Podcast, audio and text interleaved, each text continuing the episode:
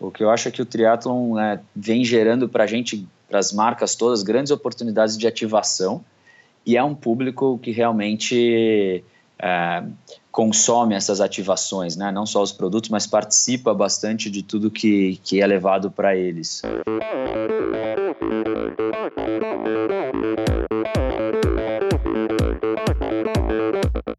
Olá pessoal, sou o Michel Bogli e este é o Endorfina Podcast. Aqui você ouve minhas conversas com triatletas, ciclistas, corredores e nadadores. Pessoas interessantes que são, acima de tudo, movidas à endorfina.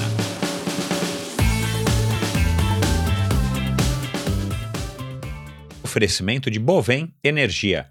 Você sabe como funciona o mercado de energia no Brasil? Você sabe que é possível comprar energia para sua empresa e indústria? Que você também pode escolher de quem comprar esta energia, o que pode gerar uma economia substancial no custo final da sua produção? Então conheça a Bovem Energia. A Bovem é uma comercializadora de energia que também presta serviços de gestão e migração. Assim como meus convidados, para a Bovem, energia é um assunto muito sério. Uma empresa sólida e confiável, com profissionais experientes e treinados para lhe oferecer agilidade no atendimento, robustez e competência na condução dos negócios. Saiba mais em bovem.com.br. B-O-V-E-N.com.br. De energia, a Bovem entende. Olá, pessoal, bem-vindos a mais um episódio do Endorfina. Continuem participando, continuem enviando suas críticas e sugestões, principalmente através do Instagram seja nos comentários, seja nos directs. Eu agradeço aí a participação de todos vocês, todo mundo que participou aí desde a última semana do, do episódio, do lançamento do episódio da Pamela, um episódio que também teve uma repercussão bem bacana, uma moça legal aí, como vocês puderam ouvir. Se vocês não ouviram, vão lá e ouçam. E continuem participando, continuem enviando suas sugestões muitos, muitas novidades, muitos convidados legais. Eu já tenho algumas, algumas conversas gravadas aí com pessoas interessantíssimas. E agora em julho, no mês do Tour de France, vocês vão ter também algumas surpresas com os meus convidados. Então continuem participando, enviem suas críticas, comentários e sugestões no inbox ou no, nas mensagens do Instagram. Bom, meu convidado de hoje, Rafael Niro, que é gerente de marketing da Trek, uma das top 3 ou top 5 é, fábricas líderes no mercado mundial. Um, uma bicicleta muito famosa. Aqui no Brasil tem uma história mais antiga, né? Começou lá no finalzinho dos anos. Comecinho dos anos 90, meio dos anos 90, e através do Peter Way, que criou tanto as, a, a, rede de lojas Bike Tech para distribuir as, as bikes Trek, como a revista Trekking para dar apoio à, à, divulgação da importação e das lojas, das, das lojas Bike Tech pelo Brasil. E depois de alguns anos, a Bike Tech, muitas lojas continuam, mas a Bike Tech acabou é, mudando de foco. A Trek saiu do, das mãos do Peter Way e sumiu do Brasil. E ela voltou faz alguns anos numa operação na América do Sul e mais recentemente numa operação direto aqui no Brasil, e o Rafael participou desde esse comecinho é, até os dias de hoje se tornou gerente de marketing. Então, uma conversa muito bacana, vocês vão entender aí o que, que a Trek pensa através das palavras do Rafael, como é que a Trek enxerga o nosso mercado, como é que a Trek, é, quais são as novidades, o que, que qual é a filosofia da Trek de uma maneira geral. Então, também uma conversa interessante, uma bike que agrada a muita gente, uma bike que é líder de crítica e público, né? Uma bike, como eu disse, muito famosa e aqui no Brasil é uma das bikes que mais tem agradado ao público, já visto aí a quantidade de bicicletas que a gente vê por aí da Trek. E claro, uma marca é, de ponta, como eu falei, uma marca que está sempre inovando com produtos maravilhosos, com muita tecnologia agregada e também com, com ideias e, e projetos inovadores. E o Rafael vai falar um pouquinho disso. Então espero que vocês curtam a conversa de hoje. Um grande abraço a todos e até a próxima semana.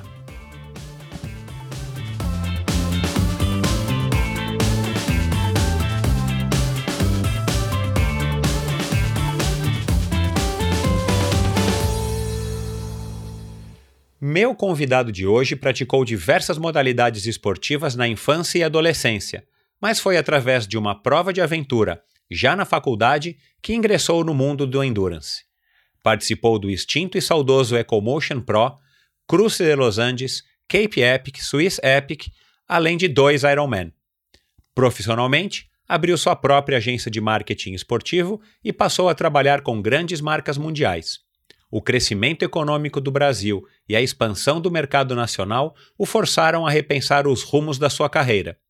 Em 2013, foi então chamado para iniciar as operações comerciais da recém-chegada filial brasileira da Trek, uma das maiores marcas de bicicleta do mundo. Atuando hoje como gerente de marketing, num emprego que é sonho de muita gente, Rafael tem a responsabilidade de fortalecer e expandir a presença da marca no Brasil. Meu amigo Rafael Niro Torquato Alves. Oi, Rafael, bem-vindo, obrigado por ter aceitado aí o convite de participar do Endorfina. Como é que foi o teu contato com os esportes? Você é um cara que pratica bastante esporte, está competindo bastante. Você me disse aqui que tem mais de 350 medalhas na tua coleção. Como é que foi esse comecinho do Rafael, do pequeno Rafael e os esportes na infância? Bom dia, obrigado vocês pelo convite e a oportunidade de bater esse papo com todos vocês. É, realmente o esporte, desde pequenininho que eu, eu gosto de esporte, sempre pratiquei muito ali no Esporte Clube Pinheiros é, e todas as modalidades que a gente pratica dentro do clube acabam se tornando competitivas, né? O clube é bastante forte nas competições. E, e eu participei de todas as, as, as, competições, as modalidades, vamos dizer assim, mais tradicionais, né? De natação, futebol, judô, é, outras artes marciais e tal. Mas até minha família sempre brincava que eu gostava mesmo era das coisas fora do clube, tipo outdoor, né? Eu gostava de pegar bicicleta e andar uh, no meio do mato, nas estradas de terra, escalada, remo. E, e foi aí que eu comecei até através da, da faculdade, que eles desenvolveram um, uma competição que chamava FAP, Eco Adventure, e eu comecei a fazer as corridas de aventura e na mesma época o Clube Pinheiros começou a dar treinamento de corrida de aventura. E, e aí eu gostei bastante, porque juntavam todas as modalidades que eu sempre é, gostei de brincar. E as coisas foram, foram crescendo, eu acabei fazendo algumas provas longas e bastante importantes ah, no, nessa modalidade, né, como o EcoMotion Pro, prova de 500 quilômetros, uh, mais de cinco dias fazendo prova. Fiz algumas dessas, várias outras provas curtas. Uh, sempre gostei muito de, de pedalar, então, desde moleque, pô, a gente. É, meus pais me levavam para as pistas aqui, onde hoje é o Parque do Povo. Tinha uma pista de, de BMX, eu fazia as, as provinhas por lá. Usava a bicicleta para ir para o clube, como meio de transporte aí quando eu era adolescente. E daí juntou tudo isso nas provas de, de aventura. Depois eu fui. Mas, Rafael, nessa... é, com quantos anos você começou nas provas de aventura? Porque você já falou da, você falou da faculdade, então você começou na FAP. Isso, eu já tinha por volta de uns 20, 21 ah, anos. Ah, tá. Mas é. e, esse meio aí da, do Clube Pinheiros, da infância até a tua, o final da tua adolescência? Foi só, tipo, os esportes lá do clube? É, então eu participei de todas as competições de judô, de natação, nadei até os meus 16 anos, daí passei um pouquinho pelo polo, é, polo aquático, né? É, e daí tinha, tipo, até tem um programa dentro do clube que você faz uma mescla de todas as modalidades. Então eu conheci um pouco de vôlei, basquete, é, mas não sou muito autossuficiente para essas modalidades. E então o esporte estava na vida no dia a dia, tipo, era a minha atividade principal na parte da tarde, junto com a escola e com a escola de idioma. Ah, entendi. Bom, e, e, quando é que foi o teu primeiro contato com a bike? Você já tinha contato com a bike desde, desde moleque? Você disse que ia ao clube. Como é que era? Era BMX e depois você chegou a pegar aquele comecinho das mountain bike já com marcha e tal? Sim, tipo, então, eu comecei no BMX, eu tinha menos de seis anos. E, e, mas daí a bicicleta tipo, era sempre o brinquedo principal, é, era tudo que a gente queria ganhar de presente, sonhava é, em, em, ter uma, uma bike mais legal. E até eu lembro que, que a Trek, na época, uma das primeiras bikes importadas a vir para o Brasil era o sonho de consumo de todos os meus amigos e da meu também, né? Ah, com um trocador de marcha diferente, com um quadro produzido com material diferente em alumínio. Então aí já, já sempre gostei muito da, da bicicleta. Bacana, cara. E Aliás, eu te conheci na Cape Epic, né? Se eu não me engano. Não sei se a gente já se conhecia antes da Cape Epic. Mas daqui a pouco a gente vai falar aí dessa, dessa, dessa prova maravilhosa. No EcoMotion Pro e nessas provas de aventura, você, você chegou a participar por quanto tempo?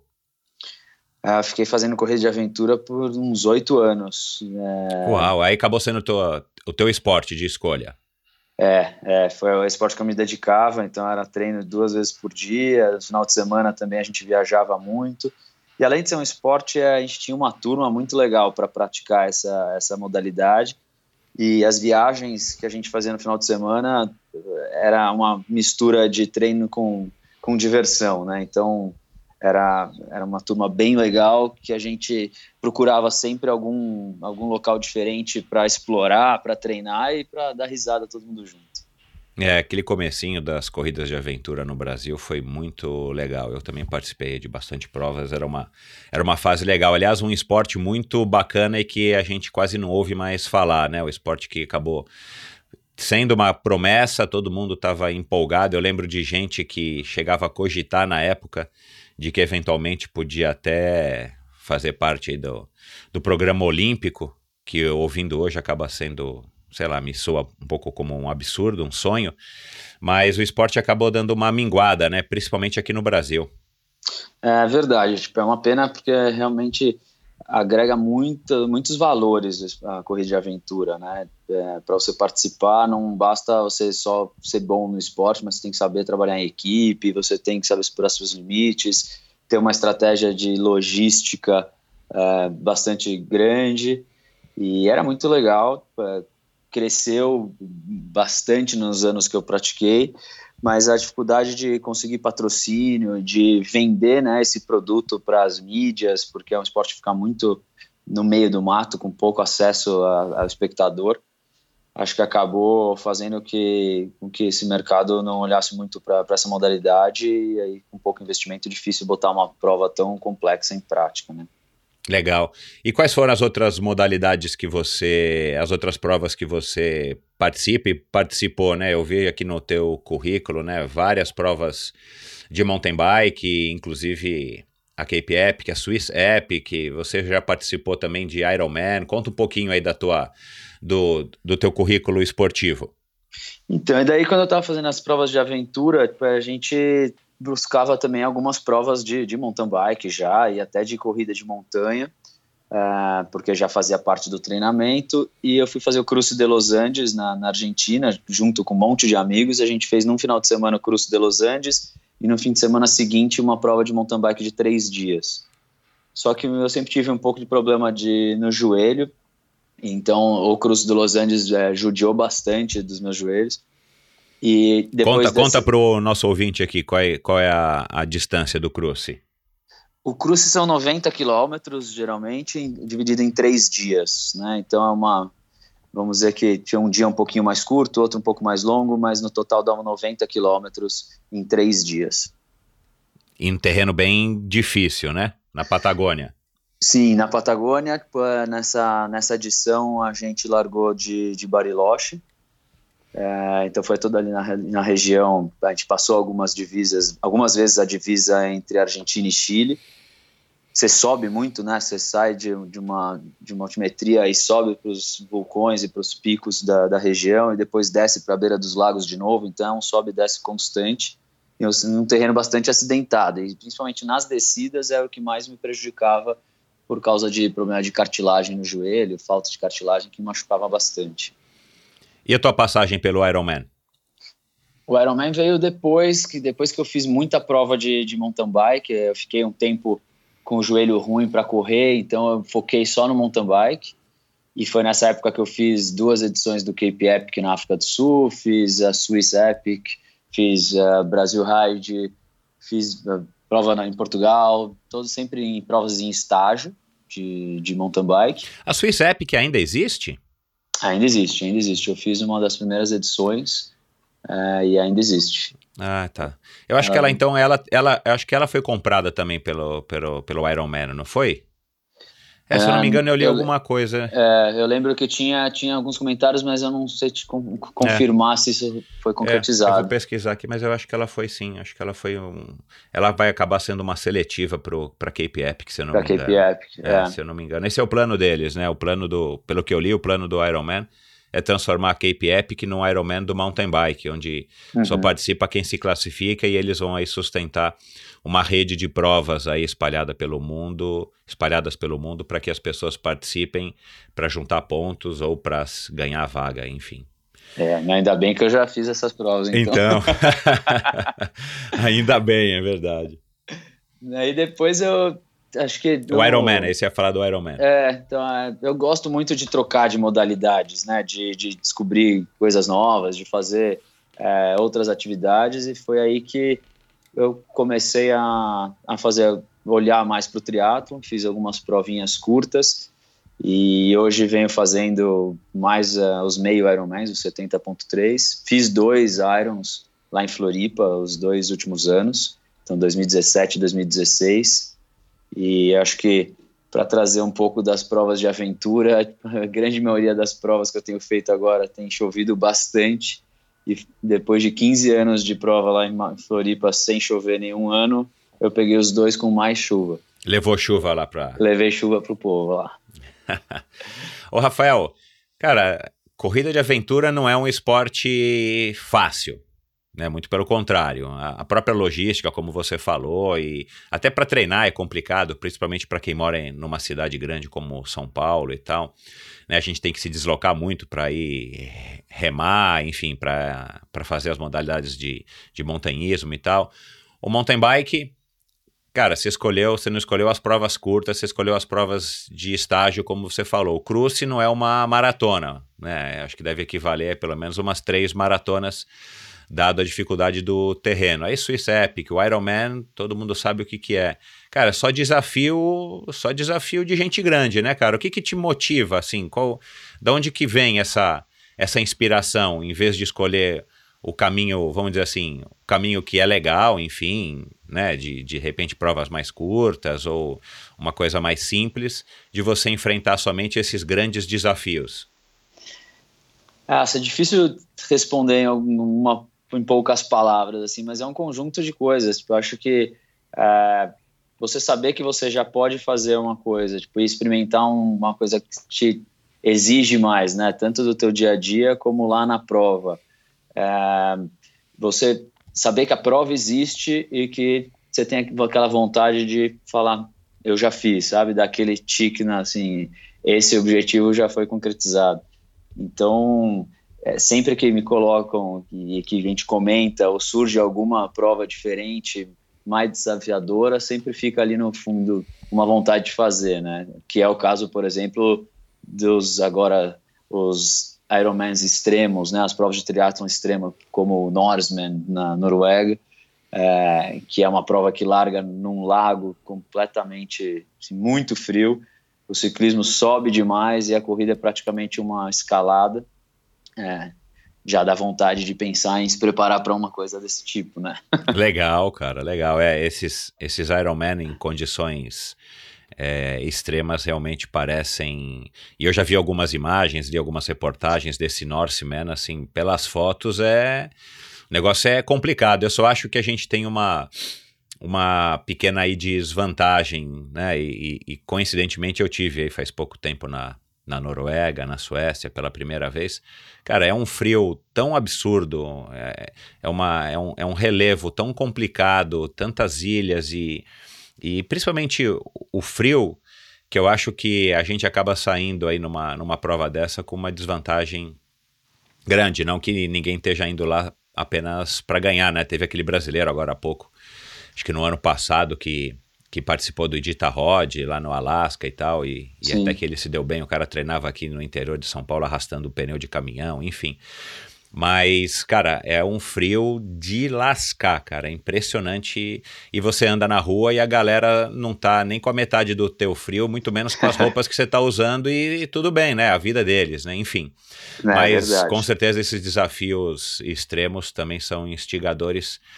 Legal, cara, ter essa, essa chama, né, cara? Essa vontade dentro da gente de estar tá sempre buscando um desafio novo e tal. E hoje com o auxílio da internet, com a história das redes sociais e tal, a gente acaba descobrindo uma coisa mais legal do que a outra e, e isso abre um horizonte enorme para a gente, né?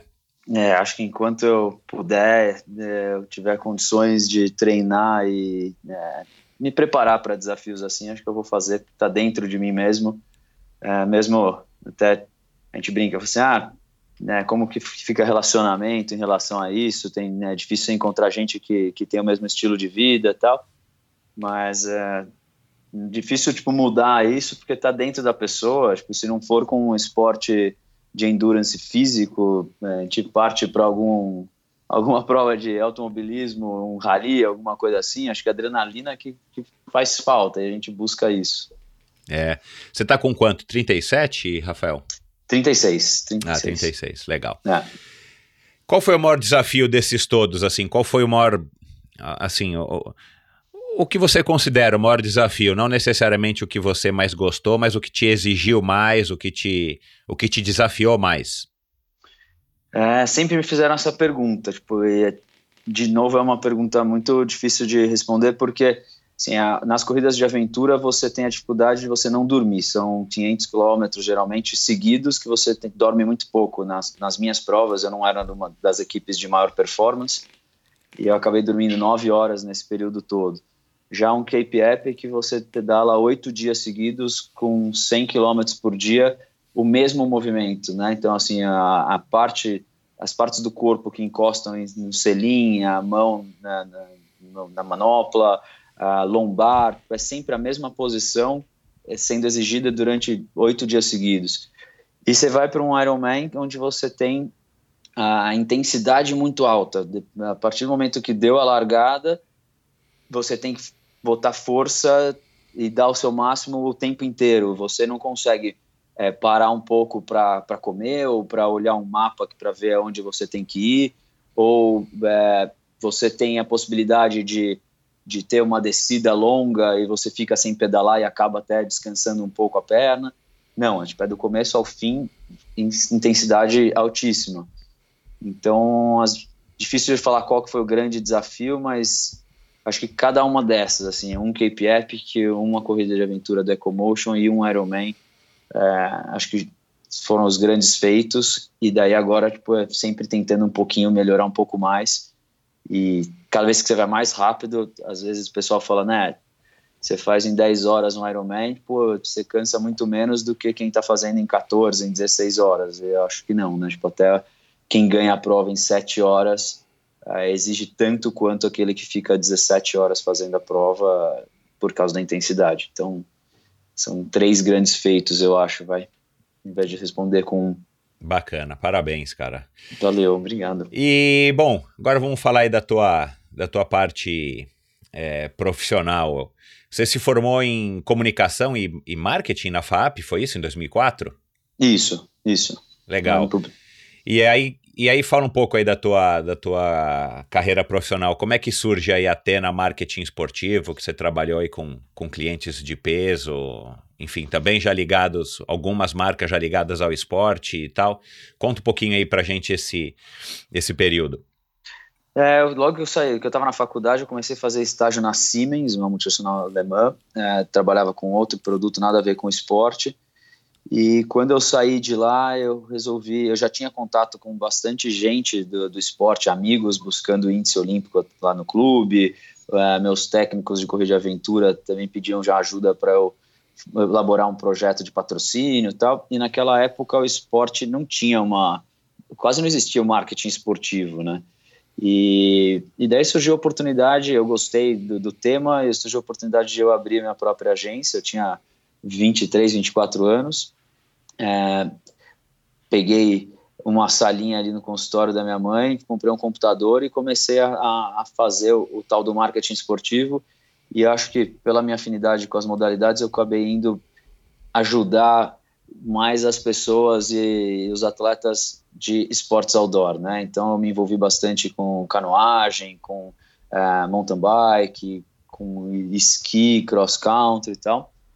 E, e aí surgiram, né, o marketing esportivo na, na minha agência era um pouco de tudo do marketing, né? A gente fazia parte de comunicação, anúncios, captação de patrocínio, evento corporativo, tudo que envolvesse esporte. E aí que surgiram alguns clientes grandes como British Airways, uh, Timberland, Kailash, um, uh, Unilever. E aí eu fiquei na, com a agência durante cinco anos, até surgir o papo e a confirmação de Copa e Olimpíada no Brasil, quando uh, as agências de comunicação, de publicidade, começaram a montar suas unidades de esporte, de marketing esportivo. E, e na época eu não tinha estrutura para brigar com, com esses caras e decidi que ou eu tinha que prestar serviço para eles ou ir para dentro dessas, dessas operações. E aí acabou que surgiu a oportunidade de eu ir para outro caminho. Tipo, as, as marcas de esporte começaram a, a buscar a, o meu conhecimento, né, não da minha agência, mas meu mesmo próprio, para fazer a parte comercial e de marketing.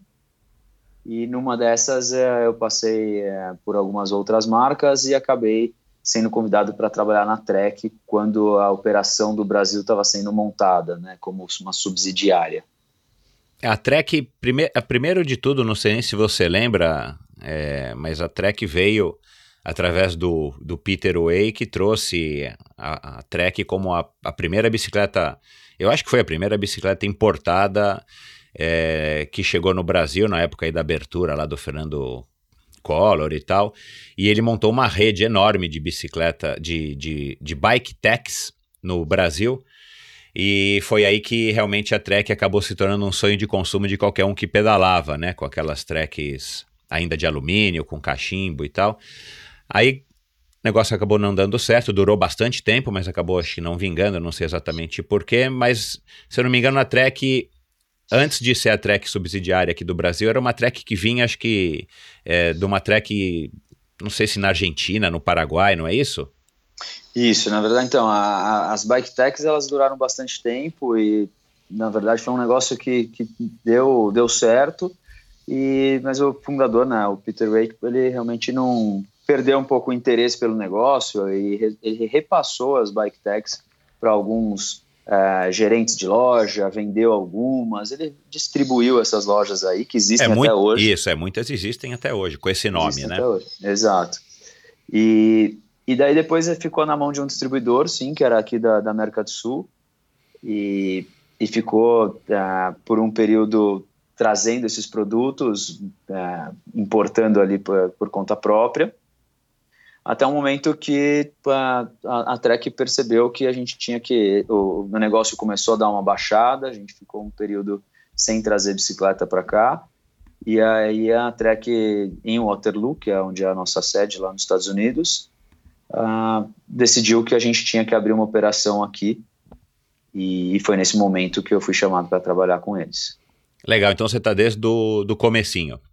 Estou desde o começo, foi em 2013 Uh, eu fui contratado, o escritório não estava nem pronto ainda. Foi um dos primeiros a ser contratado, serem contratados. Que bacana, cara. E aí contam como é que foi essa. Você foi contratado para fazer exatamente o quê? Além de fazer tudo. é, uma estrutura pequena, a gente tem uma estrutura pequena até hoje. E eu comecei na área comercial, como, como a gente chama ali de, de consultor de vendas. Atendia a região sudeste, norte e nordeste tinha mais um, um, uma dupla né, comigo, que atendia o restante da, da região do Brasil. E, e passei, fiquei três anos na área comercial, abrindo novas, novas lojas. A gente começou, a, a gente teve que resgatar muito do que a Trek tinha no passado. E abrimos esse mercado, começamos a né, mostrar os nossos produtos com uma melhor variedade de produtos, um estoque mais adequado, é um sistema de garantia que realmente funciona. E daí há dois anos que eu estou à frente do marketing. Então, eu sou responsável pelo marketing nacional da Trek. que envolve não só a parte de comunicação, mas também trade marketing, bastante envolvido com, com as nossas lojas e patrocínios e aí todas as ações do, do marketing. Rafael, a Trek eu tenho a impressão que é uma marca que, que é querida dos brasileiros, acho que justamente pelo trabalho que o, que o Peter Way começou no Brasil, na, no finalzinho dos anos 80, no comecinho dos anos 90, inclusive com aquela revista Trekking, né? Uh, eu publico aí muitas fotos da revista Trekking, muitas matérias da revista Trekking na, na galeria lá no site endorfinabr.com. E eu acho que, pelo menos, né, eu tô com quase 50 anos, eu tenho essa memória muito vívida, até porque eu já, eu já competi aí desde essa, dessa época aí da Trekking, eu peguei a, a vinda da Trek para o Brasil, mas eu tenho a impressão que a Trek, ela tem um, o brasileiro tem um, um carinho especial, tem uma relação diferente com a Trek do que tem com as outras marcas, por conta desse trabalho numa época que não tinha internet, a gente pouco sabia do que estava acontecendo no, fora do, do Brasil, e muito menos o público em geral, né? Porque a Trek ela veio para o Brasil com as bicicletas de competição, com as bicicletas de ponta, mas ele também trouxe, o Peter Way muito sabiamente, as bicicletas de entrada, as bicicletas de passeio, e numa época que também se vendia muito menos bicicleta do que se vende hoje, eu acredito né, né, pela, enfim, pela própria evolução do mercado, pelo próprio trabalho que depois todas as, as outras marcas acabaram fazendo e o surgimento da, da ciclovia, ciclofaixas e da própria evolução do, da bicicleta no mundo. Mas é isso, vocês sentem isso? Assim, o público tem algum, algum, a Trek tem algum diferencial com relação a isso aqui para o público brasileiro na imagem dela? Ah, com certeza a gente percebe é, que essa época inicial foi muito boa. Tipo, a gente, como eu falei, de resgatar né, o, o que a Trek tinha aqui naquela época.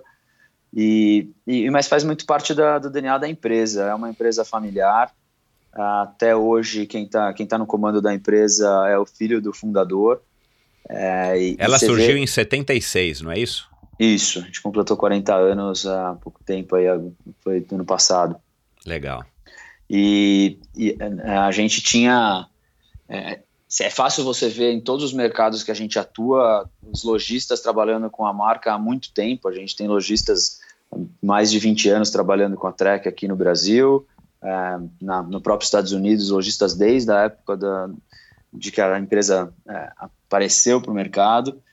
E isso faz diferença, né? Acho que é o trato que a gente tem com as pessoas, as políticas que a gente adota, é, faz com que tenha uma relação de, de confiança aí entre, entre a marca e, e quem trabalha com a marca.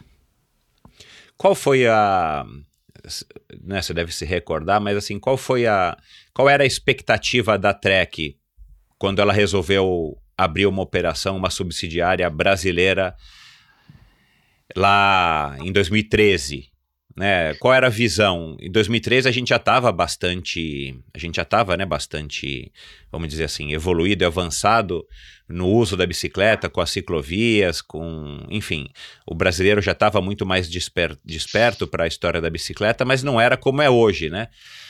Qual era a, a intenção da Trek? Qual era o, o, objetivo estratégico deles? Era uma coisa aí de, de longo prazo? Vocês ainda estão nesse, nessa, nesse objetivo? Qual, qual, era a visão da Trek do mercado brasileiro naquela época e, e aproveitando como é que ela está enxergando hoje, depois de todas essas crises e tudo mais, a evolução da, do mercado brasileiro? É, acho que lá no começo o principal objetivo era montar uma operação que duradoura, né? Que não fosse uma operação é, frágil, que qualquer problema econômico ou político que o mercado pudesse ter, que ela fosse retirada do Brasil, né? Então a, a, a gente se preparou bem para vir para cá e, e enfrentar todos os problemas e trabalhar da mesma forma que a gente trabalha em todos os outros países ah, buscando nosso espaço no mercado diante de uma concorrência que atua nos outros, nos outros mercados também, né? Então, era realmente era uma questão de tempo de a gente recuperar esse espaço e, e, brigar pela nossa posição, igual a gente briga nos outros países também, com, com os principais players do mercado, que a gente gira em, entre, aqui principalmente, entre quatro marcas, quatro, cinco marcas. A Trek está posicionada entre essas quatro marcas, as quatro grandes marcas brasileiras, é, presentes no Brasil.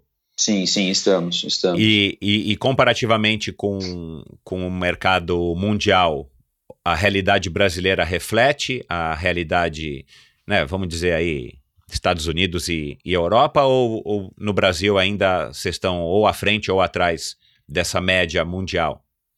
Não reflete. A gente tem hoje a gente tem uma posição muito parecida com os mercados mais maduros. Lógico que quando você fala uh, dos Estados Unidos e alguns países da Europa, a quantidade de marcas é muito maior, né? Uh, mas a gente está bem posicionado.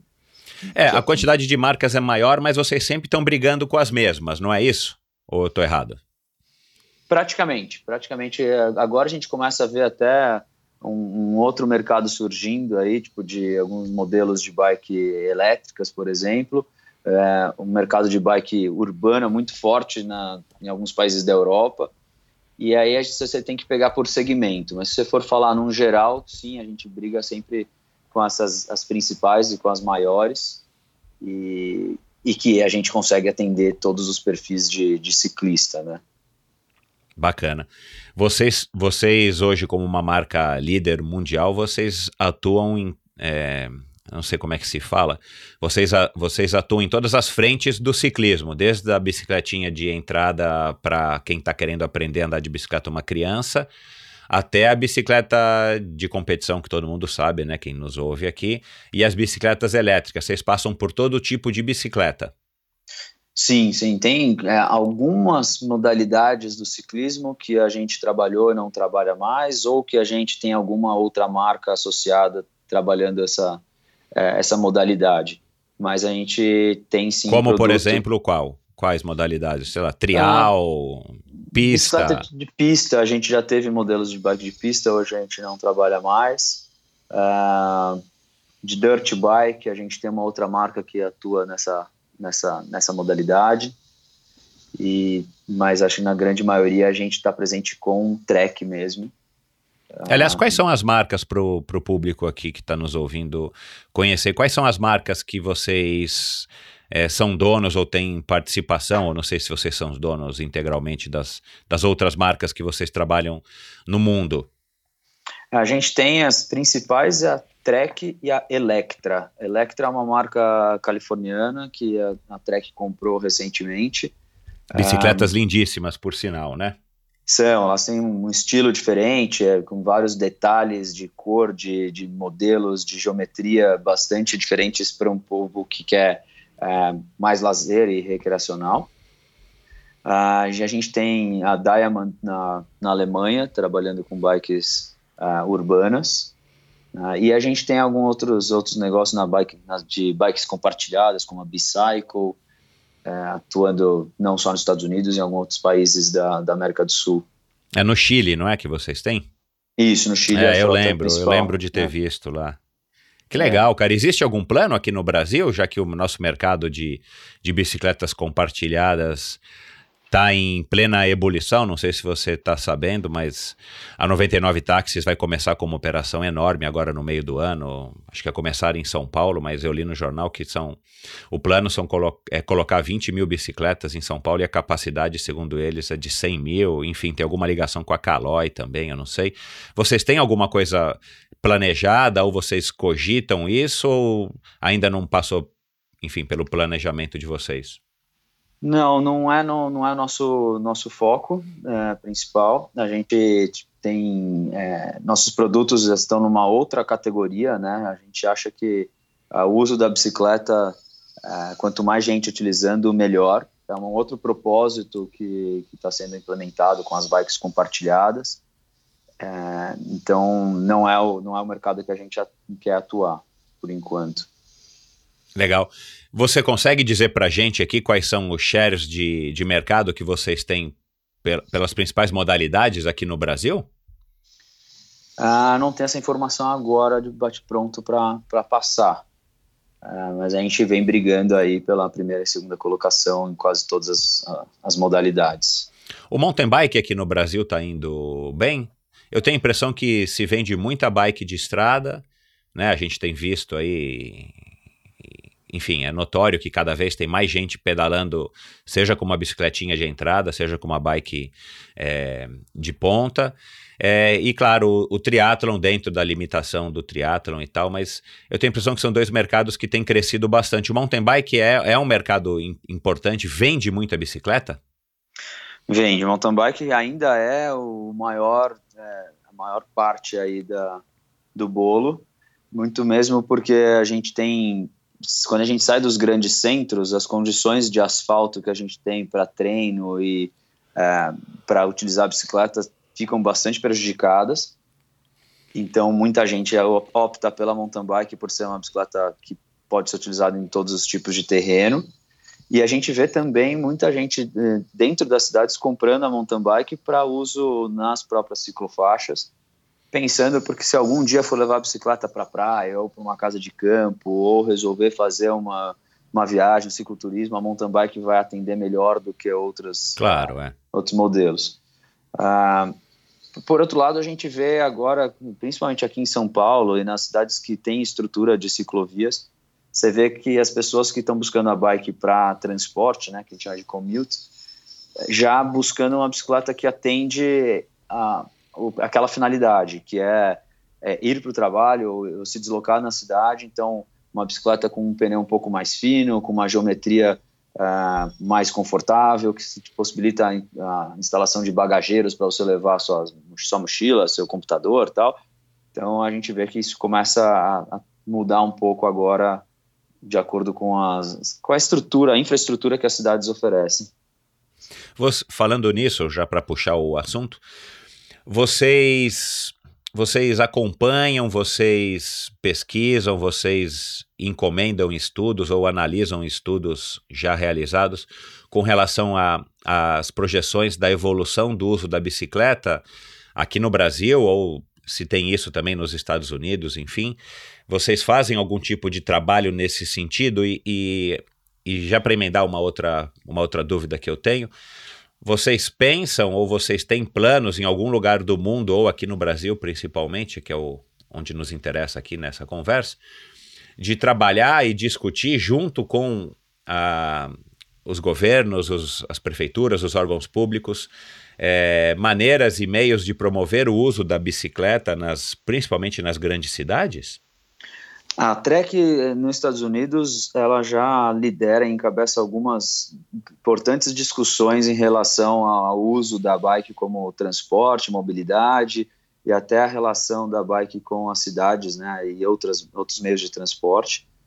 Então a gente ano passado a gente sediou um desses, desses principais encontros e, e vem atuando bastante forte nisso. Aqui no Brasil, a gente já teve algumas conversas na, na época da, da, antiga prefeitura, é, até inclusive Gary Fischer, que é um dos nossos, vamos dizer assim, porta-vozes dessa, de, dessa, dessa iniciativa, uh, fez um pedal com o prefeito na, na ocasião, passando por é algumas é verdade, eu lembro, é. e, e a gente ainda está tá, tá em estudo e conversas com algumas outras entidades aí para poder incentivar e ajudar de alguma forma uh, o uso da bike dentro das cidades. Mas isso vocês, como, enfim, independente de qualquer outra, ou ONG, ou associação, ou, enfim, é uma iniciativa de vocês, ou existe alguma movimentação do, das grandes marcas, enfim, em prol, em, em juntar forças para discutir tanto com os órgãos públicos e eventualmente até também com a, com a sociedade a promoção do uso das bicicletas?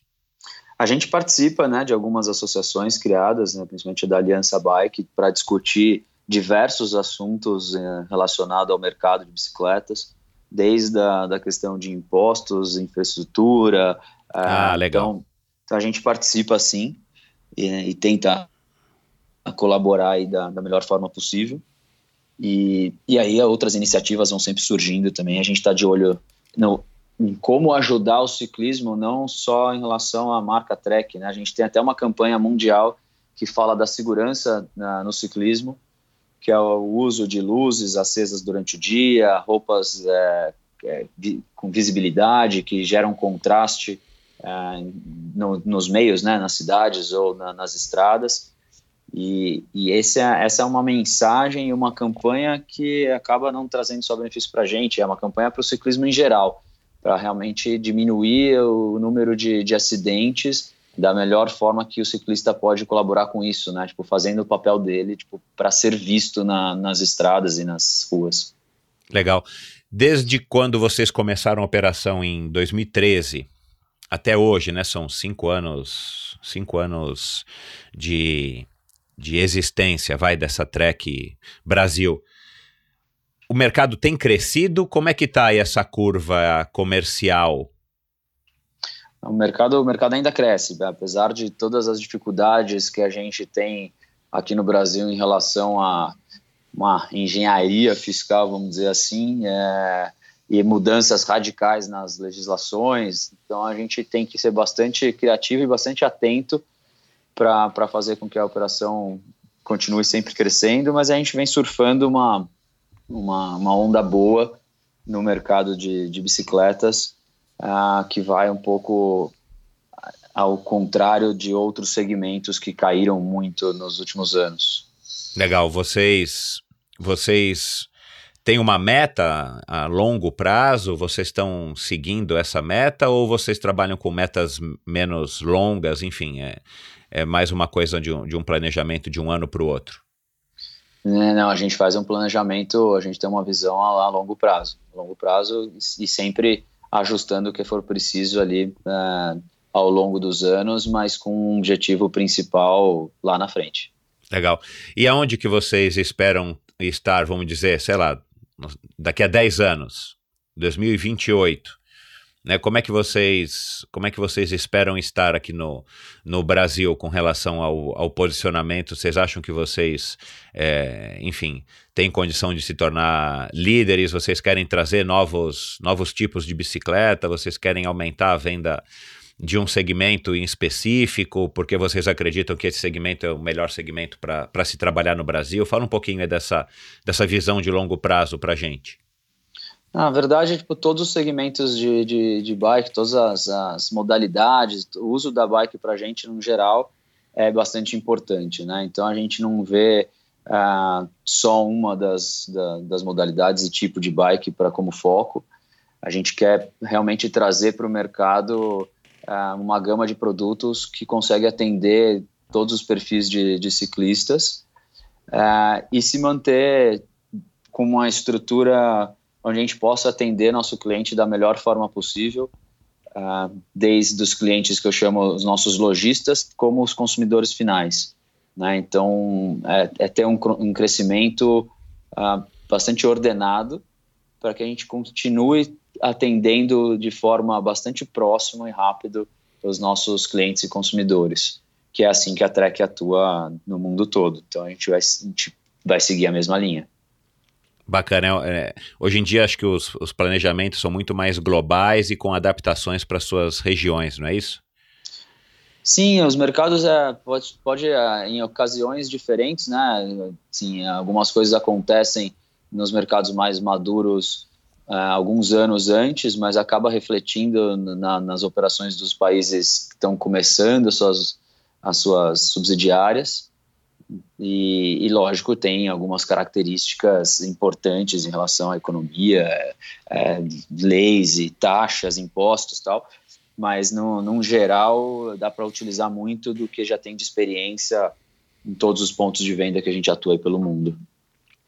Ô Rafael, eu vou, eu, eu vou fazer aqui uma, uma pergunta para você que é, é uma coisa que muita gente acaba. A gente acaba ouvindo no pelotão, a gente acaba ouvindo, um, às vezes, uma pessoa mais próxima, um amigo, e às vezes até a gente mesmo, em, em, assim, eu principalmente que, que, que já estou aí ligado com, com o ciclismo aí já faz 30 e poucos anos. Mas, cara, é uma coisa que a gente enfrenta no Brasil e, e não é. E todo mundo sabe, todo mundo que está ouvindo sabe mas assim, as pessoas, as pessoas ponderam, né, cara? E, e, brasileiro gosta de pechinchar, brasileiro gosta de fazer bom negócio, brasileiro é, é, é, bom de negócio de uma maneira geral. Tem essa mania de, de querer buscar a coisa que seja mais barata. Né? Isso é um hábito do brasileiro, enfim. Cara, se a gente for comparar o custo de uma bicicleta no Brasil, para a gente ir aqui na loja da esquina, na loja de vocês e comprar, o revendedor de vocês e comprar uma Trek. É, e você trazer essa bicicleta, vai, vamos dizer de Miami, que é a, a meca aí do, do turismo brasileiro internacional para o brasileiro. Cara, pelas contas, ainda sai mais barato comprar uma bicicleta lá fora, pagar os impostos e trazê-la para o Brasil.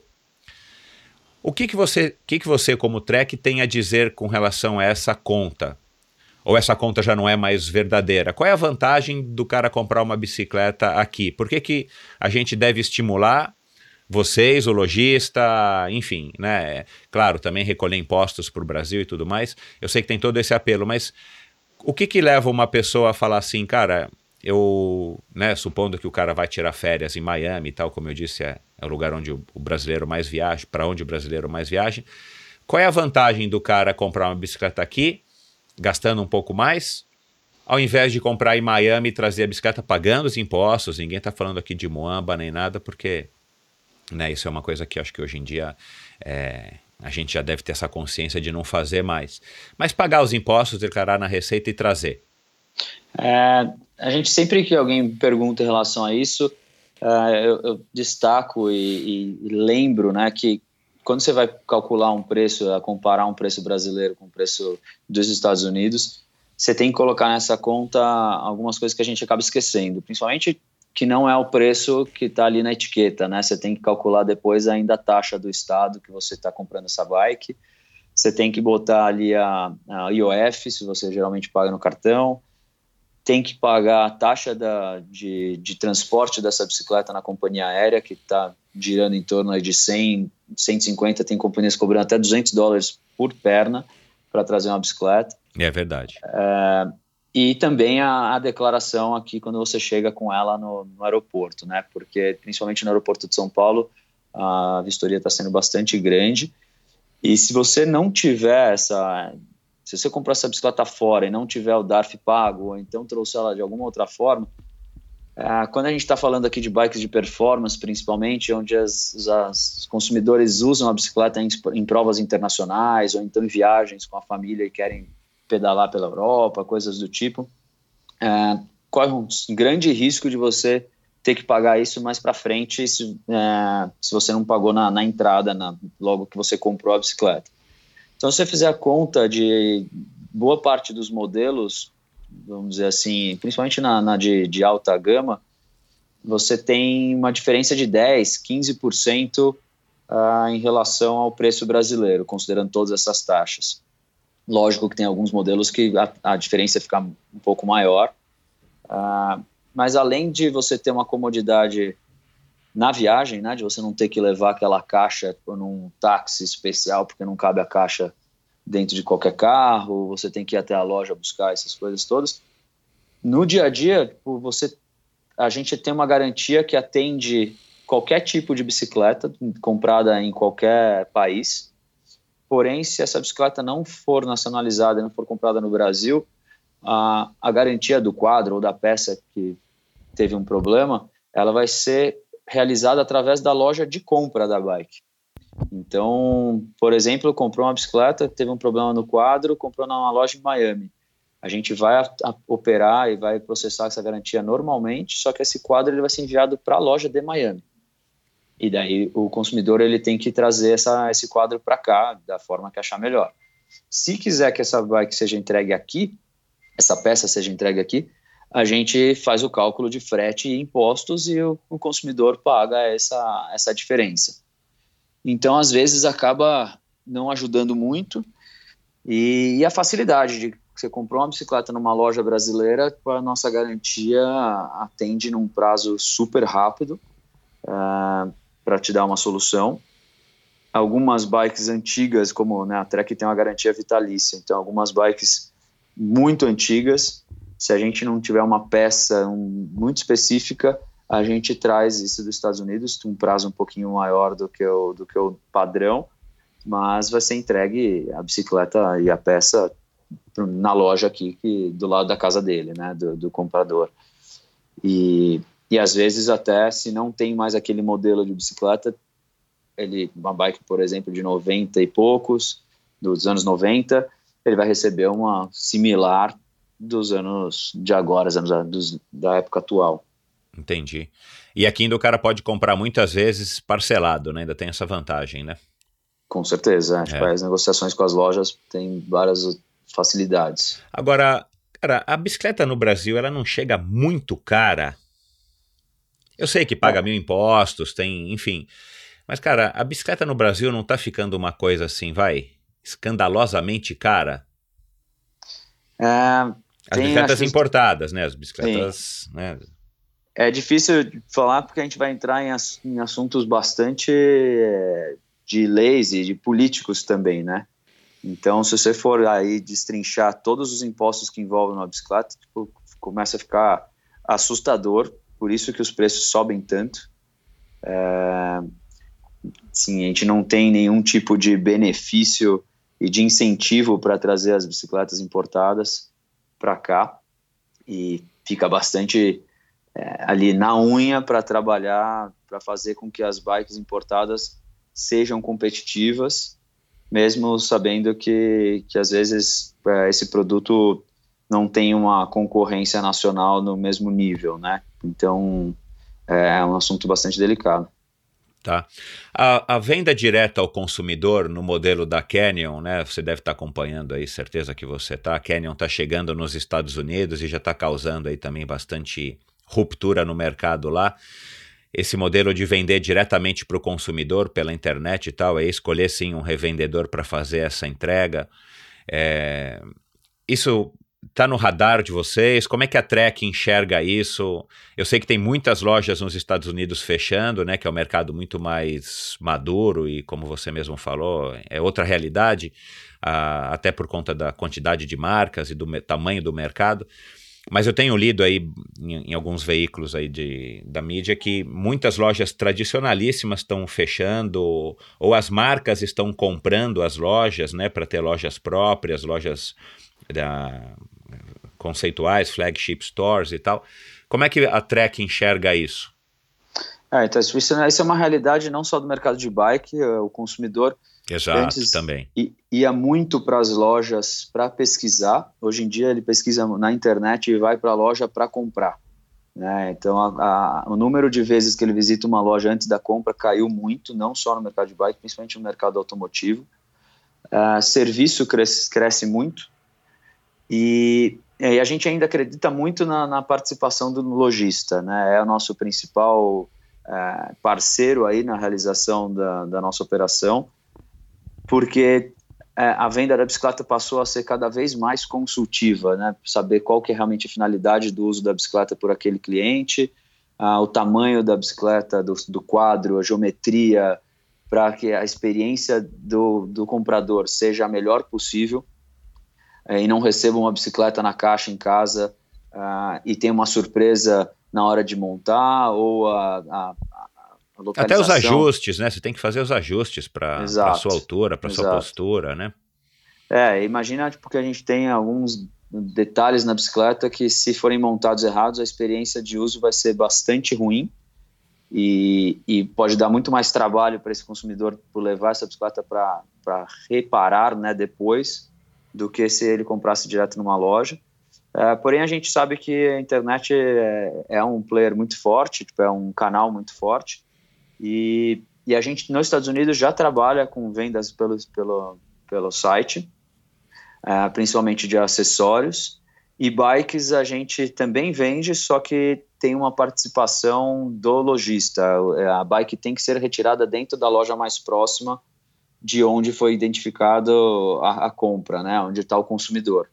Então ele tem que escolher ou a gente sugere a loja mais próxima para ele buscar esse produto e receber esse produto montado lá com todo o auxílio de um especialista que é o lojista. E vocês, e você falou aí no comecinho, né, do teu início de, de trabalho na, na Trek, responsável por vendas e sentar com o lojista para enfim, trabalhar em conjunto com o lojista, ajudando ele, trocando ideias e tal, para que eles também trabalhem melhor o, o, os produtos de vocês, tanto com relação à, à venda quanto à margem e tal, estoque. Vocês devem trabalhar, eu imagino, muito próximo dos revendedores, né? Eu quero que você diga aqui para a gente em, quantos estados ou quantas cidades que vocês estão presentes hoje.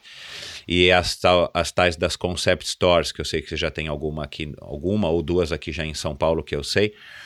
Mas vocês trabalham, vocês já estão discutindo isso aqui no Brasil com os lojistas com relação a essa, essa, essa, na verdade é uma nova realidade, né? Um novo desenho aí do mercado de do cara ir até a loja, ele olha a bicicleta, testa, tal, vê, aí o cara vai e compra pela internet, né? Num, uhum. Numa loja X, de repente até em outro estado e tal. Vocês fazem esse trabalho, já estão prevendo e conversando e, e tentando acertar com os revendedores como é que vai ser essa realidade no futuro muito próximo? É, na verdade, essa discussão sempre vem, né? Sempre surge, mas a gente acredita que o lojista vai continuar tendo um papel muito importante. A gente vê as outras marcas que adotaram essa estratégia de venda direta já buscando soluções para que aquela pessoa que comprou a bicicleta receba um atendimento, seja de um showroom ou até de um operador logístico que faça esse tipo de ajuste de consultoria e até atendimento de uma garantia se a bike foi comprada num tamanho errado, ou de troca, devolução de produto.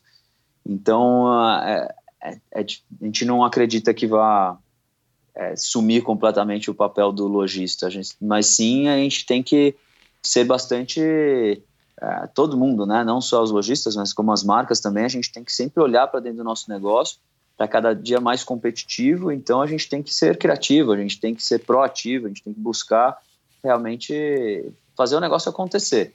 É, não é mais que nem há 40 anos atrás ou 20 anos atrás que era só ficar sentado na loja esperando o consumidor entrar, né? Claro.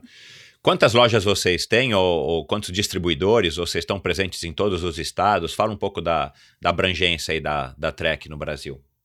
A gente trabalha só com bike shop, né? A gente não vende por magazine, é, não vende uh, por lojas que não são bike shops e tem estrutura de bike shop. E a gente está presente em todas as regiões do Brasil, nas principais lojas, uh, para poder atender grande parte do, dos consumidores, né, de todas as regiões. Estamos, estamos com duas concept store aqui em São Paulo uh, e trabalhando aí sempre muito próximo dos nossos lojistas para que a operação deles seja cada vez melhor. E vocês têm planos para abrir mais concept stores? Aí depende muito do, de, de, de como que está realmente as regiões e as operações dos nossos lojistas, né? A gente não tem loja própria, então vai muito é, uma estratégia, é, é, vamos dizer assim, em parceria com os nossos lojistas. Qual é a relevância do triatlon para vocês aí estrategicamente, né? Você disse que quanto mais bicicleta vender, melhor para todo mundo, que vocês trabalham todas as todas as, as categorias. Mas Kona, né, eu fiz uma pesquisinha aqui, Kona vocês tiveram segundo lugar no Bike Count em 2016, 2017 e Kona é obviamente usado aí como, como referência para as marcas, eu imagino, pelo menos. Em Floripa, vocês tiraram agora em 2017 o terceiro lugar no Bike Count. Como é que vocês enxergam isso? Qual que é a importância do, do triatlon dentro aí da estratégia de vocês? É, na verdade, então, é, muita gente pergunta para a gente, né, por, é, que a gente está investindo bastante no triatlo, a gente está bastante forte e os investimentos nas outras modalidades é na mesma proporção.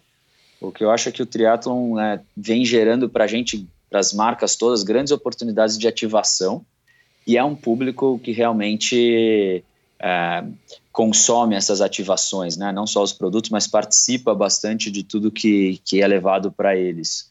Então, hoje a gente tem uh, uma parceria com o Ironman, com todas as provas do, do circuito Ironman, tanto 70.3 como do, do Ironman Full uh, em Floripa e um, um apoio também no circuito 3-Day Series, que é um circuito uh, de entrada né, para o triatlon, que incentiva realmente o uso, uh, a, a, a, prática do, do esporte, e a gente colabora com, aquela, com aquelas pessoas que querem utilizar uma bike nossa para fazer as etapas do 3-Day, a gente empresta essas bikes, e tem sido bastante interessante. Legal, é. cara. Tipo, o cara faz um test drive durante a competição com uma bike da, da Trek. Exatamente. Então a gente põe alguns modelos de bike lá e é, tem muita. A gente vem ouvindo né, o feedback desses é, de quem utiliza a bike e super satisfeitos, porque às vezes tem gente que já corre, que tem uma ideia de natação tal, mas nunca teve uma, uma bike, ou então não tem uma, uma, uma bike é, que tenha é, que possa ser utilizada né, numa prova de triatlo e acaba utilizando a nossa e tendo uma experiência super legal. Que bacana, cara, que legal. E vocês estão, assim, satisfeitos com, essa, com esse posicionamento de, diante do investimento de vocês, é, estando aí em, em segundo lugar, em terceiro lugar no Bike Count de Floripa? Sim, a gente vem. Vocês vem acham crescendo. que é o lugar que vocês têm que estar, tá, assim, tá, tá correspondendo? Sim, a gente vem crescendo e é natural que, que tenha um tempo até para que as trocas de bikes, né? Quando a gente entrou no mercado, o triatlon já, já era forte, já tinha muita gente praticando essas provas de endurance e, e a gente vê que está tendo uma troca de marcas, é, muita gente, né? Chega um momento de trocar bike e acaba optando pela nossa Speed Concept, que é o nosso modelo de triatlon, e então é natural que a gente venha crescendo aos poucos, não dá para você crescer de uma hora para outra, né?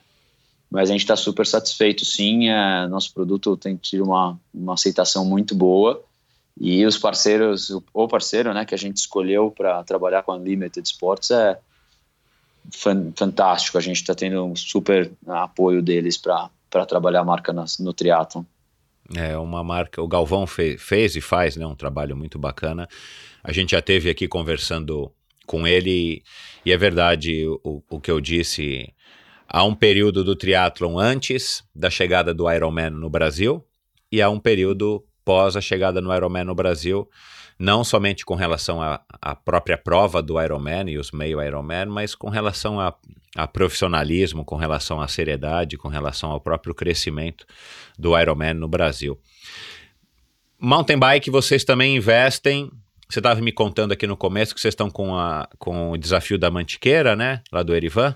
Isso. E é, estrada? A gente, a gente tem, então, o desafio da Mantiqueira são duas etapas no ano e a gente tem mais alguns eventos regionais a, sendo apoiados pela Trek, então é para realmente ter mais contato com o consumidor de outras, outras praças. E são provas muito interessantes, muito legais e bem frequentadas e bastante público. E de estrada a gente está tá negociando uh, uma participação em uma, uma prova tradicional aqui da, da região sudeste que a gente deve a gente deve divulgar nos próximos dias. Uau, que bacana, cara. Então vai ter novidade aí daqui a pouco para o pessoal aqui do, do Sudeste. Tem, tem novidade para vir. Legal.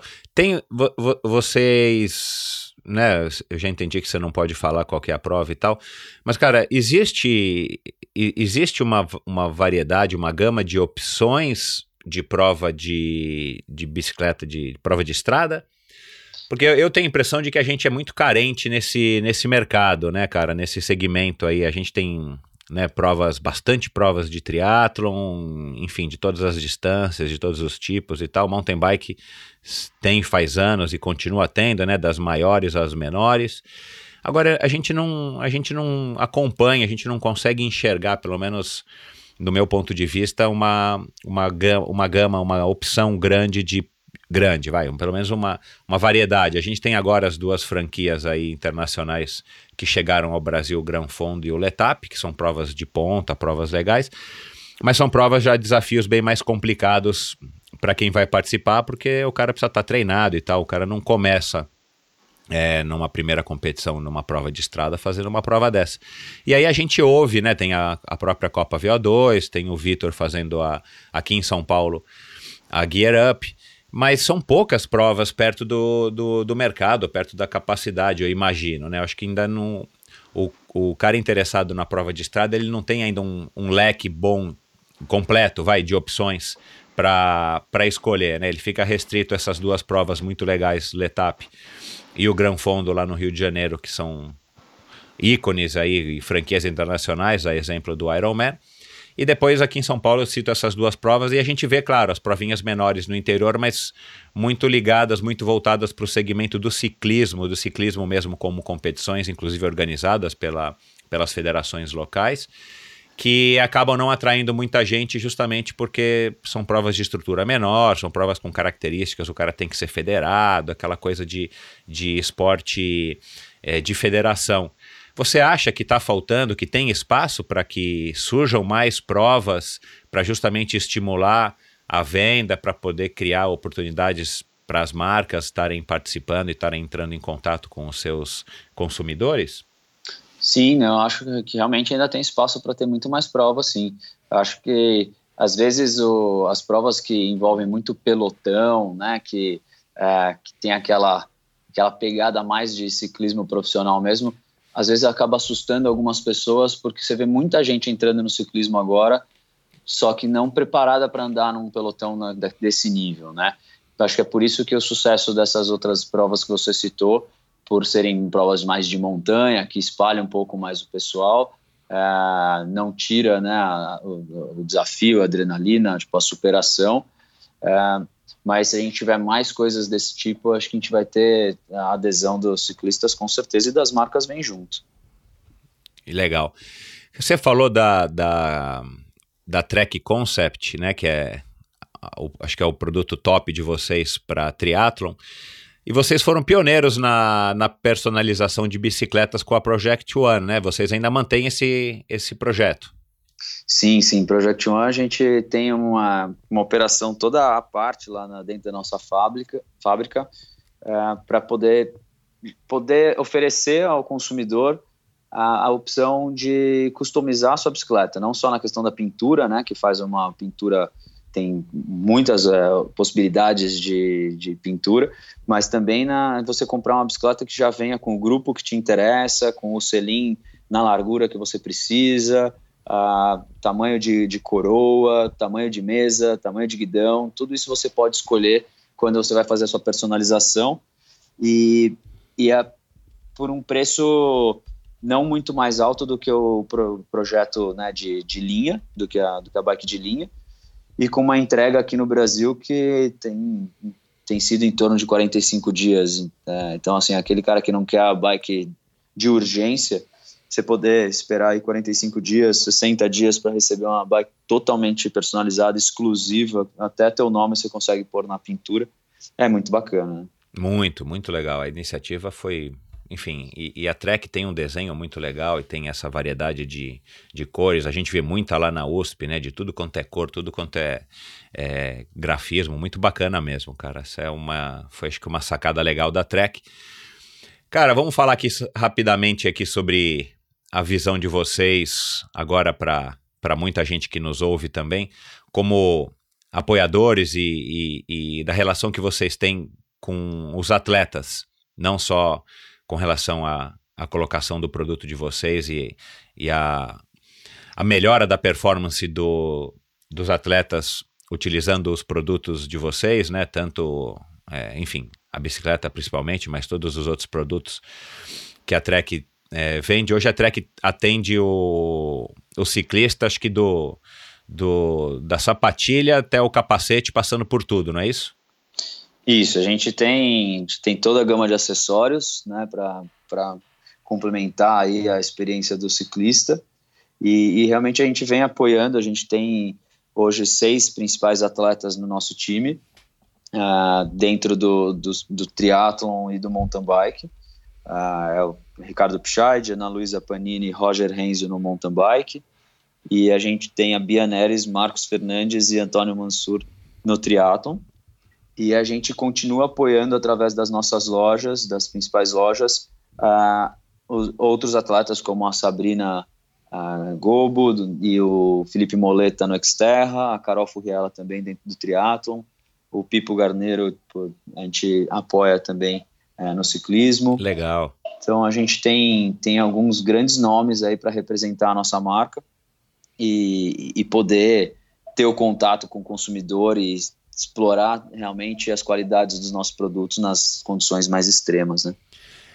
Como é que você, como é que se dá essa escolha? O que que pauta vocês vocês escolherem essas pessoas aí para estar tá representando, para serem aí patrocinados, mas mais do que patrocinados, né? Acho que hoje essa, esse conceito do cara ser patrocinado, acho que ele já está um pouco ultrapassado. Hoje o cara tem que ser aquilo que se chama de embaixador, o cara tem que representar a marca, né? Não só na competição, mas fora da competição, o cara tem que ter um estilo de vida que, que tem alguma coisa a ver com a marca, enfim, e claro, Hoje em dia todo mundo tem a sua rede social. Fala um pouco pra gente aí o que que pauta essa, essa escolha, o que que determina vocês terem escolhido a Bia, que é uma mega campeã, a um Antônio Mansur, que é um cara aí super respeitado e um cara que já teve aqui também no Endorfina no ano passado, foi um dos nossos, um dos meus primeiros convidados, um grande amigo meu lá do clube, que tem uma característica completamente diferente, por exemplo, de uma, de uma Bia ou do Marcos Fernandes. O Mansur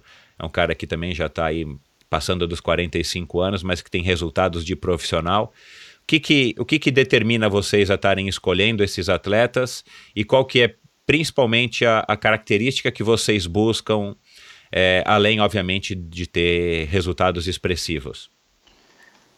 É, como você falou, acho que é muito mais uma característica do perfil do, do atleta, não só o resultado, né? A gente é, precisa que a pessoa seja é, bastante ativa na, na, no seu meio, uh, hoje em dia muito pelas mídias sociais, mas também o grupo com que ele treina, com que frequenta, as pessoas que seguem essa, esses atletas, tem que ter essa relação muito boa, né? Então, tá bastante fora de polêmicas, é, ser uma pessoa acessível, que se porta bem diante da, diante da mídia, diante do consumidor, que saiba falar é, dos nossos produtos.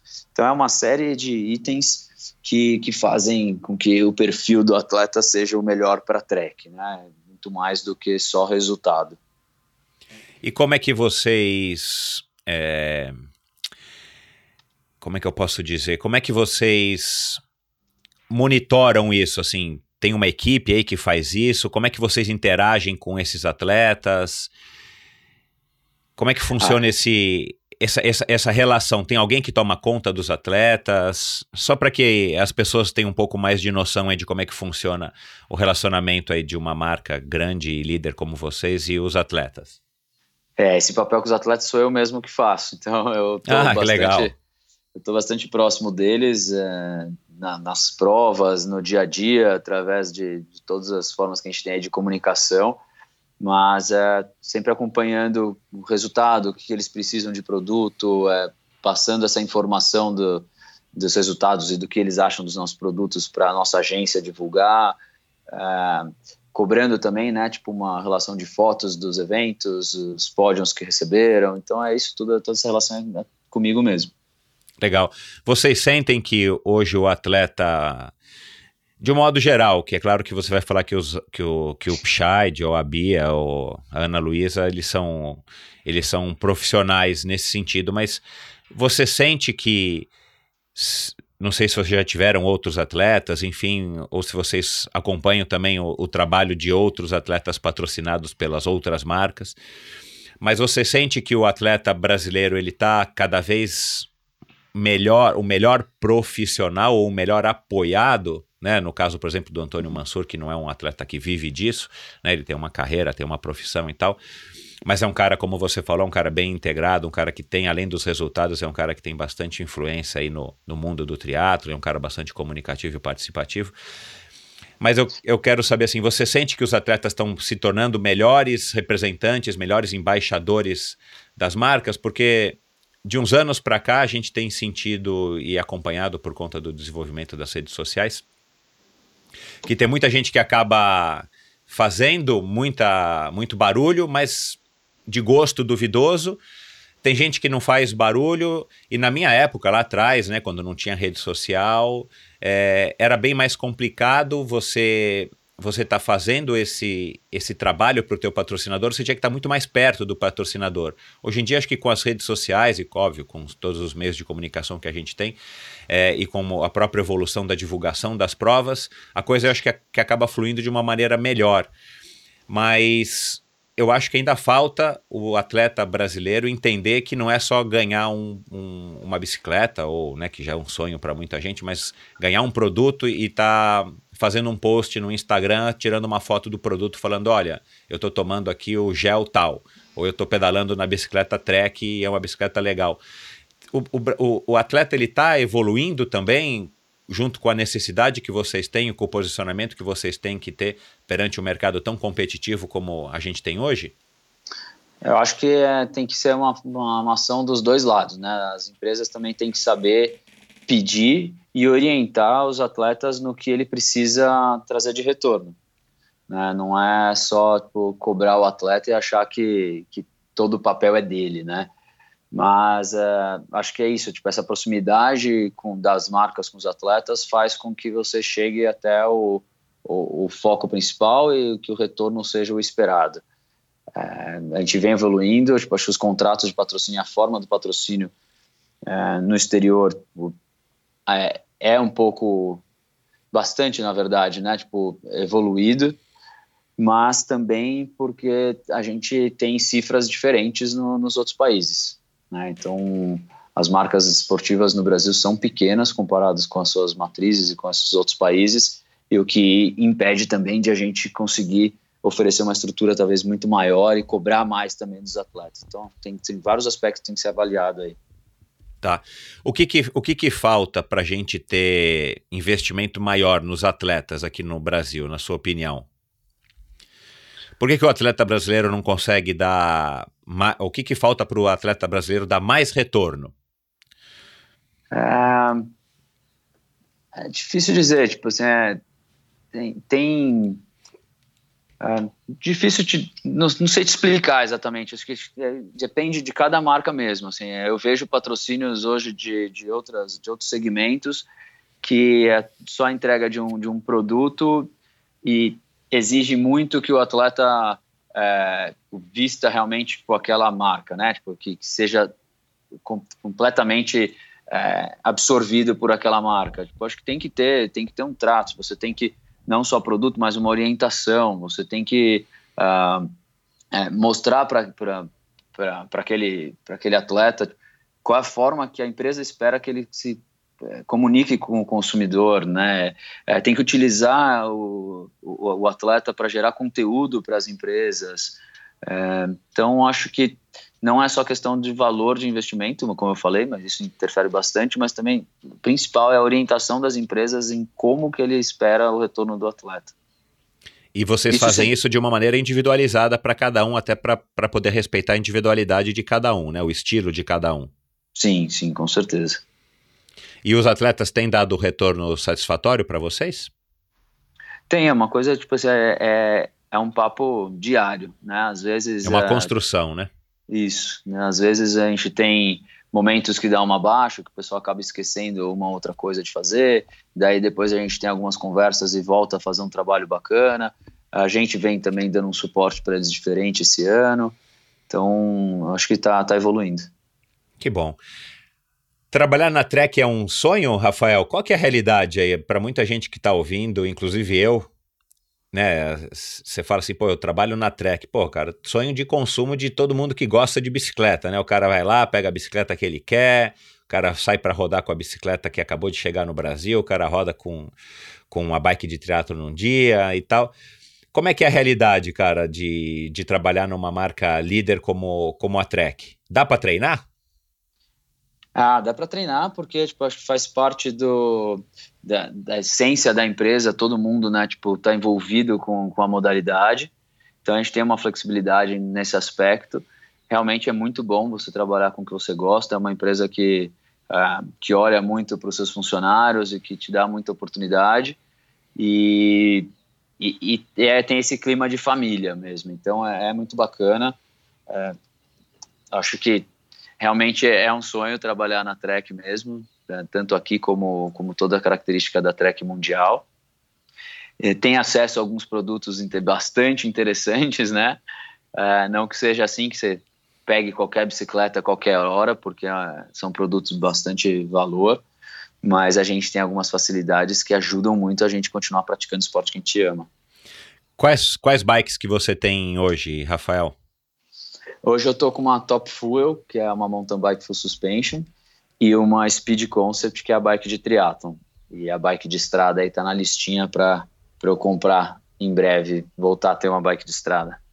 Bacana. E você, como você está focado agora no 70.3, você está rodando praticamente só de, de TT? sim, tenho rodado só de TT. Legal. Cara, para terminar nossa conversa, né, esse é um, um assunto que eu gosto de, de, de, de abordar e, e também com, com você aí da Trek. Cara, o que, que falta, na sua opinião, para a gente melhorar o, o, ciclismo no Brasil como um todo, né? Seja o triatlon, o, o commute, seja o BMX, assim. O que, que você acha que falta para a gente no esporte competitivo? Desculpa, o commute não. No esporte competitivo, o que, que falta para a gente ter um grande campeão, um cara ídolo, um cara reconhecido, para a gente ter mais competições, para a gente chegar ao sonho de um dia ter de novo é, um vencedor, pelo menos, de uma etapa da Volta da França, como foi o, o Mauro Ribeiro, que já já vai estar aqui, por sinal, conversando com a gente. Né? Que que, o que, que você acha que, que falta para o esporte? Ah, eu acho que é muito relacionado à educação. Eu acho que o esporte competitivo tem que estar muito atrelado às escolas e às faculdades. Hoje eu vejo que o esporte universitário não é trabalhado da mesma forma que é trabalhado fora do Brasil, principalmente Estados Unidos e Europa. É, os atletas eles chegam, muitos deles começam a, a praticar o esporte por ver uma oportunidade para melhorar a sua vida e não é o contrário, né? Não é que a, a pessoa já está encaminhada e escolhe o esporte como uma profissão. Tipo, é, às vezes acaba caindo ali na profissão por acaso.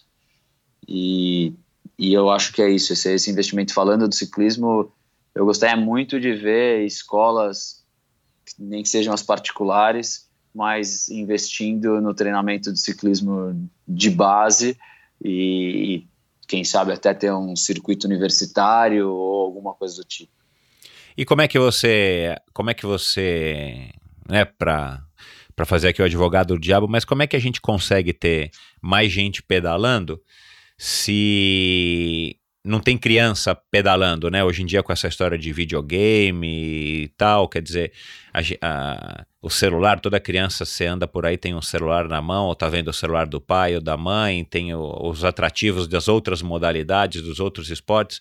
O que, que você acha que a gente poderia fazer para colocando mais crianças para pedalar, né? Ah, a, gente, a gente apoia algumas assessorias esportivas que vêm fazendo um trabalho legal com os filhos dos, dos alunos da, da assessoria, é, que tem esse treinamento para as crianças.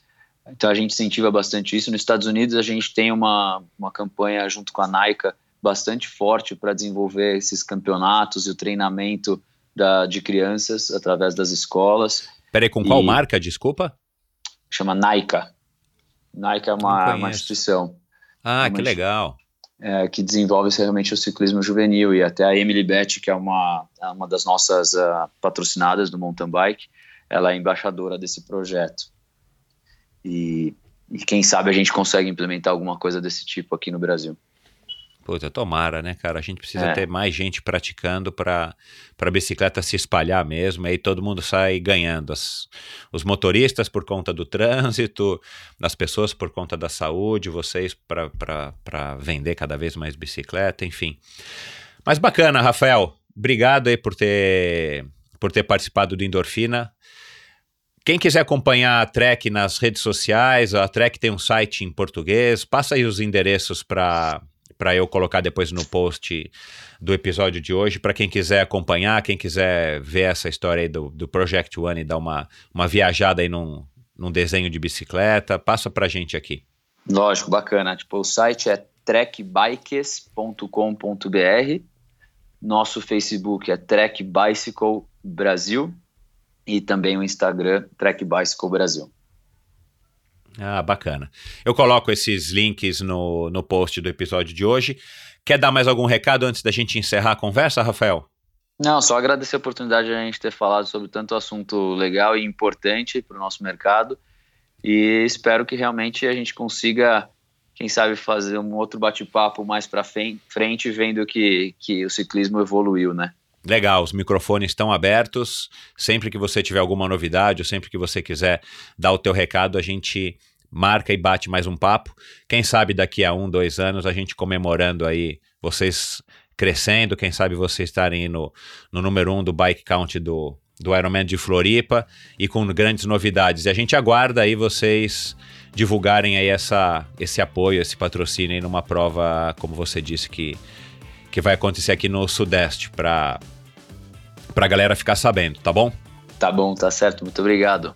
Legal, Rafa. Um abraço, cara. Obrigado. Um abraço. Tchau, tchau.